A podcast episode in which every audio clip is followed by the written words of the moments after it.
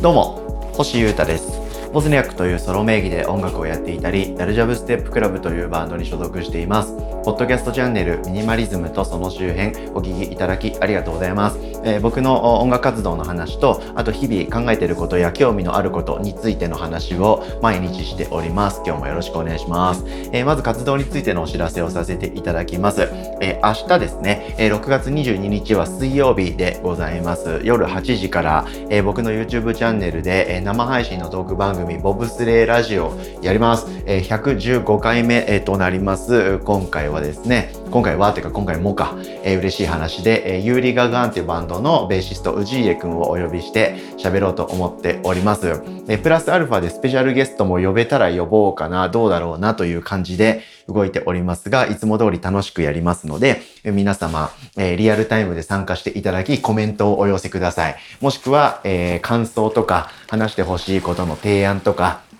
えー、ネタメールとか何でもいいんですけどメールをいただいてもすごく嬉しいです。えー、メール、コメント、リアタイぜひチェックお願いします。お待ちしております。さて、え今日はですね、えちょっと小話というか、えー、僕が今あというか普段から心がけていることと、えー、実際にそれを行動に移したって話をしたいと思っておりますんであんまり、えー、ミニマリズムとか習慣とか健康とかって話とは、えー、違うかなとは思っておりますが、お付き合いのんびりお願いします。えー、僕ですね、いつも皆さんにいろいろ告知とかしますよね。今さっきもしたように、こういうことをやるとか出したんで、チェックお願いしますとか言いますよね。で、えー、さらにですね、えー、例えば音楽を紹介するときとか、えー、ちょっとまあ長く喋れるときなんていうのは、えー、その作り手のこととか、えもうちょっと深く踏み込んだ話までして紹介しがちなんですよね、僕。うん、例えばこういう一つバンドがあると。で、こういうバンドを最近知ってめちゃくちゃかっこいいんだと。皆さんも聞いてみたらどう？みたいに言うとするじゃないですか。そしたらそのメンバーが別でやってるこういうバンドもめっちゃかっこいいんだと。だからちょっと合わせてこれをチェックするとより幅が広がって楽しいんじゃないかとか言ったりしますよね。うん。例えば、まあさっきあとは、えーまあ、ユーリ・ガガンのベーシストのウジーエ君が来てくれるって言ったら、えー、ユーリ・ガガンってバンドって、えー、こういう人がやってて、みたいな。ボーカルの人はもともとグループイノウっていう、えー、グループでもラップとか歌をやってて、このグループイノウもめっちゃかっこいいんだと。で、グループイノでトラックメーカーやってる今井さんは今ソロやってて、その今井さんのライブも曲も超最高で、みたいな感じでですね、話を広げていったり、人間のつながりとかも話して、えそれら全てをよかったらチェックしてみてはいかがでしょうかっていう風な感じで発信してますよね。うん。で、僕自身こう言ってるけど、うん、僕もですね、リスナーであり、ユーザーでもありますんで、僕自身も受け手となった場合は、えー、そういうふうに、えー、深く物事を探っていって、えー、いろんなインプットを広げていきたいなと思っていて、えそういうことについての今日話です。ごめんなさい。ちょっと前置き長くなりましたけれども、まあ、今日はかなりの小話、エッセイ的な コラムみたいな話だと思ってください。で、具体的に何の話をするかっていうと、えー、漫画の話をしたいなと思っております。なので、おすすめの漫画を紹介するっていうだけのエピソードでもありますし、でもそれはどういう経緯で知ったのかっていうところは、えー、今僕が喋ったようなすごくこう人間関係の話とか、えー、すごいこうドラマが広がっていたりする話なので、えー、聞いてみてください。読んでみてください。えー、何の話かっていうとですね、自殺島っていう漫画とか、創世の大河っていう漫画ですね。はい。これ僕が今一番、えー、注目しているというかハマってしまった漫画です。森浩二さんというですね、え結構なベテランの漫画家さんの作品で、え自殺島っていうのは結構昔に書かれた漫画みたいです。で、自殺島の次に無法島という漫画が書かれて、まあこれがちょっとセットみたいになってる作品らしいです。で、えその森浩二さんが今現在連載中の漫画が創世の大河という漫画みたいです。はい。で、え、今どっちもですね、同時に読んでいて、めちゃくちゃ面白いです。はい。えー、なんかあんまりこの漫画の内容を説明したい今日はエピソードじゃないですけど、ざっくり話すと、ちょっとね、ショッキングなタイトルですよね。自殺島っていう。なかなかこうサバイバルっていうか SF っていうかでも現実にありそうみたいな設定のお話でですね。えー、自殺未遂者っていますよね。常習者みたいなよく自分でこう自殺してしまいたいけれども失敗してしまって病院に運ばれてしまう人と。いうのが、まあ、いるみたいなんですね。僕は全然知らなかったんですけれども、そういういわゆる、その漫画の中では自殺常習者というふうに表現されてるんですけれども、その常習者という方々はたくさんいるみたいで、その方々が病院に運ばれて、あ、また自殺できなかったというふうに、まあ、いろんな闇を抱えて、そういう行動に移ってしまうんでしょうけれども、ああというふうに、で、気を失って、で、パッと目覚めると、島にいるんですね。謎の島。で、しかも自分だけじゃないんですよ。同じような雰囲気の男女がですね、年齢とか職業とかいろいろはもうぐちゃぐちゃいろんな人がいるんですけど、とにかく一つの島にですね、なんか放り出されてるような感じで目が覚めるんですね。で、なんだと。で、みんな混乱してますよね。あれ自殺して自殺が失敗したような感じがしててちょっと気が朦朧としてて気づいたらこの状況何という感じで始まるんですよ。要はあの無人島みたいな謎の島にですね自殺しようとして失敗してしまった人たちが、えー、集められちゃうと。でそこでどういう話が繰り広げられるのかみたいな話なんですけれどもめっちゃ面白いんですよね。僕あんまこういう漫画読んだことないっていうのもあるんですけれども、先が気になって気になって非常にスリリングで読んじゃって今漫画の本も実際買ったりして読んでます。はい。こんなような漫画があるんですけれども、これ知った経緯が絶妙でですね、えもう一個別の漫画紹介するんですけれども、ベルセルクっていう漫画をご存知でしょうか？話を知っているよっていう人はもしかしたらあんまいないかもしれませんけれども、え最近ツイッターとかですごく話題になって、去年と今年で超バズの現象が2回起きてるんでご存知の方も多いかもしれませんが、あの、剣と魔法のファンタジー的な、そういう世界観のかなり昔からある漫画でですね、いわゆるダークファンタジーバトル漫画の元祖と言われている、かなり海外でも人気のある日本の漫画なんですね。三浦健太郎さんという土天才の方が書いた漫画で、めちゃくちゃ人気なんですが、えー、なかなかこう体を悪くして、えー、病気などがいろいろあった方みたいで、年々ですね、各ペースが落ちていきまして、で、えー、去年ですね、2021年に41巻を最後に亡くなっちゃったんですよ。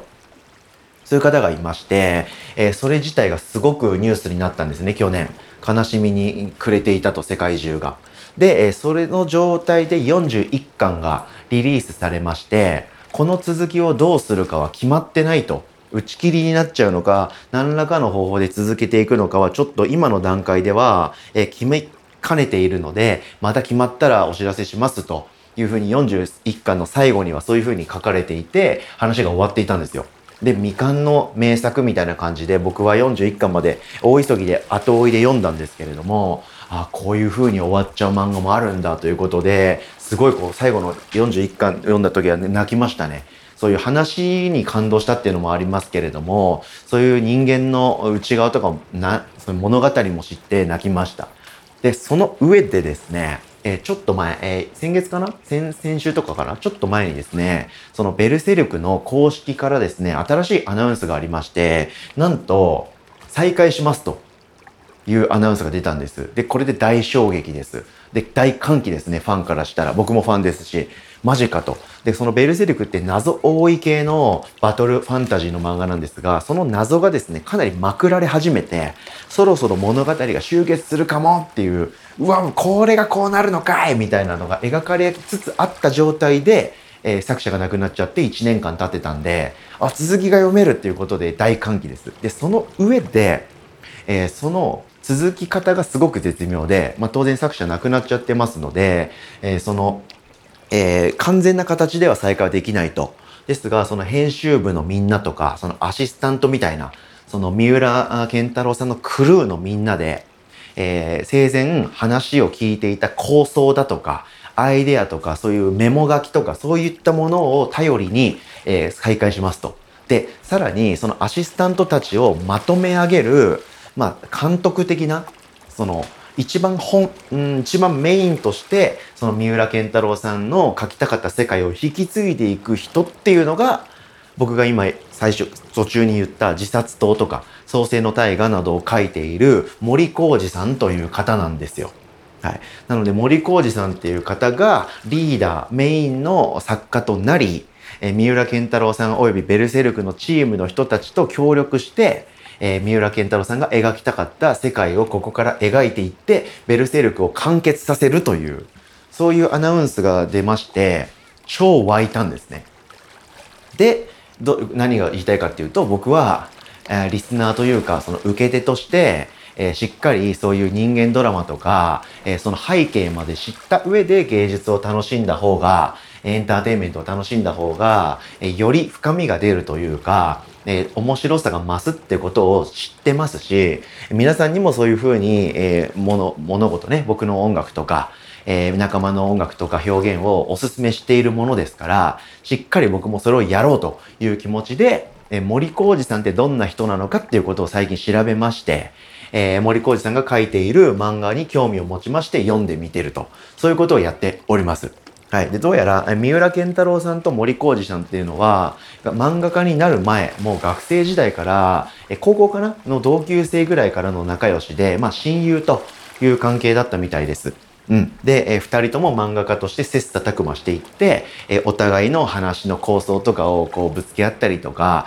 相談とかをし合いながら、えー、二人でずっと登り続けてきた漫画家さんなんですって。で、ベルセルクって最後どうなるのかみたいなオチがすごく気になる漫画なんですが、三浦健太郎さんはその親友である森浩二さんだけにですね、ベルセルクをどういう風に終わらせようかっていうエンディングの構想を話していたんですって。で、それで三浦さんが亡くなっちゃってるものですから、要するに世界中の人間の中でベルセルクのオチを知っている人間は森浩二さんしかいないんだということで、このバトンを引き継ぐしかないだろう、俺がということで、森浩二さんが、えー、書くようになったんですって。すごくないですか？この人間ドラマ。で、僕はその音楽とか漫画とか映画とかいろんな芸術好きでチェックしてますけど、その、そのもののエンタメとか音楽とかに興味があるっていうのもあるんですが、やっぱりその人がどういう人なのか、どういう背景があって、それが描かれているのかとか、物事が作り上げられているのか、みたいなストーリーにも結構興味があるんですよね。なので、そういうものもちゃんと調べた上で、うわ、すごいなと。だったらその人が作った、えー、自殺党とか創世の大河っていう漫画は読んでみたいなと。きっと面白いんだろうなと思って、動いてみるっていうこともしたいなと思ってるんですね。で、実際読んでみたら、今話した経緯とか背景は無視しても、めっちゃ面白いんですよ、その自殺と。なんで今まで知らなかったんだろうって思うぐらい。で、創世の大河っていうのも今やってるんですけど、めちゃくちゃ面白くて、すげえなと。で、結果的に僕は新しい音楽とか、あ、違う、新しい漫画とか、かっこいい漫画、面白い漫画を描く作者を一人知れたっていうだけですけど、さらにこのベルセルクとのつながりとか、今までどういう経緯があってここに至ってるのかっていうものも後追いだとしても知ることができて、より一層ですね、その物事や芸術を楽しめるなと思うと、まあそう、総じて人生エンジョイできるなという気持ちになっていて、すごく嬉しい気持ちになりましたんで、え今回皆さんにもこういう話を共有してみました。僕はまあ散々普段ね、えこれもチェックしてください。あれもチェックしてください。ゲットしてください。よろしくお願いしますって言いまくってるんで、僕はどうなのと。いうことをですね、ちょっと話をしようかなと思いました。僕自身もいろんなインプットとかですね、かなりジャンクですけれども、あれこれどんどんどんどん吸収して面白いものとか、やばい芸術とかをチェックしている人間なので、まあそういう態度でこれからも生きていきたいなと思ったという話でした。ちょっとややこしい話でしたけれども、要するに、えー、森浩二さんっていう漫画家さんがやばいって話と、ベルセルクの続きが読めるのめっちゃ楽しみという話でした。お聴きいただきありがとうございました。今日は漫画と人間関係と